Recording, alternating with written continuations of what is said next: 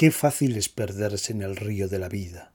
Buscas lo que te complete, y la búsqueda es esquiva, cuando apurando los pasos vas agotando los días.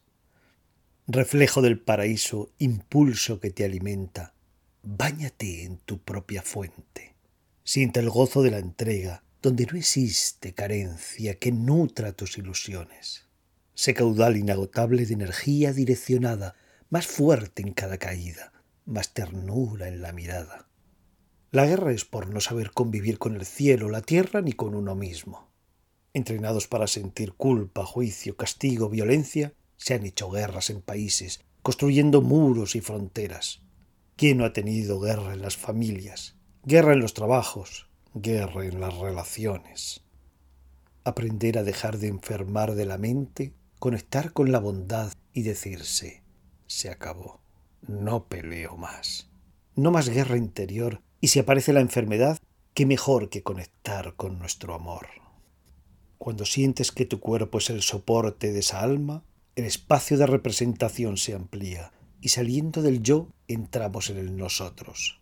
El resplandor de tu corazón ilumina el grisáceo cielo con ternura y sientes que la existencia no se limita a este espacio, pues en cada inhalación y en cada exhalación sientes la liberación que va tejiendo los hilos de la eternidad.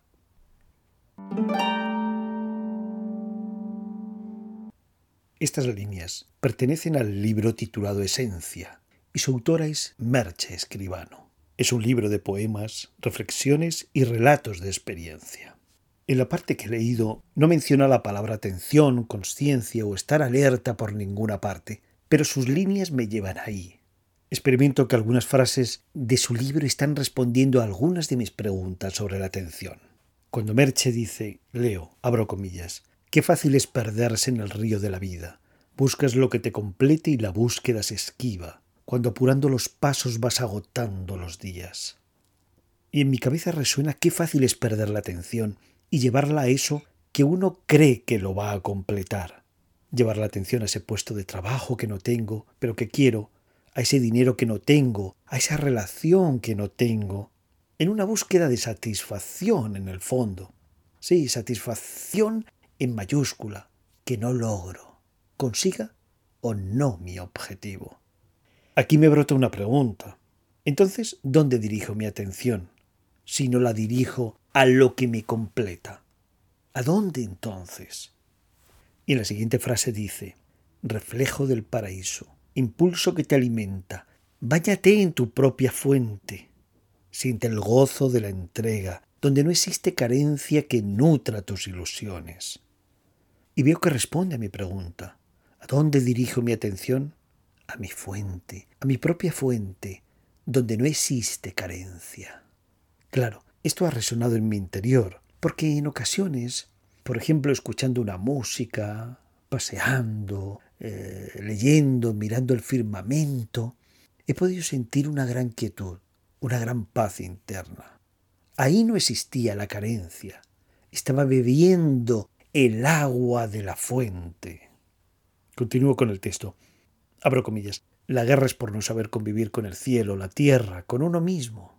Entrenados para sentir culpa, juicio, castigo, violencia, se han hecho guerras en países construyendo muros y fronteras. ¿Quién no ha tenido guerra en la familia? Guerra en los trabajos, guerra en las relaciones. ¿Qué resuena en mi interior que dirigir la atención a sentir culpa, dirigir mi atención y energía a enjuiciar, al castigo, nos envenena por dentro y perdemos esa paz interna. Aprender a convivir con el cielo, con la tierra, con nosotros mismos, está directamente relacionado con la dirección en la que enfoco mi atención. Continúo con el texto. Abro comillas. Aprender a dejar de enfermar de la mente, conectar con la bondad y decirse, se acabó. No peleo más. No más guerra interior, y si aparece la enfermedad, ¿qué mejor que conectar con nuestro amor? Aquí me brotan recuerdos de sensaciones cuando dirijo mi atención a la bondad, cuando activo mi atención pero no la encamino a la pelea, sino a la creatividad, a la superación. Y sigo, cuando sientes que tu cuerpo es el soporte de esa alma el espacio de representación se amplía y saliendo del yo entramos en el nosotros. Esto me lleva a la experiencia de quietud que produce una atención sosegada, una quietud que me permite sentir que soy algo más que un cuerpo, cuerpo que es nido para el alma. Voy a hacer un ejercicio. Lo he llamado no necesito nada. Muy sencillo, cortito y consiste en lo siguiente. Guardo silencio un momento. Inhalo y exhalo. Y siento que en este momento no necesito nada. Permanezco ahí el tiempo que quiera.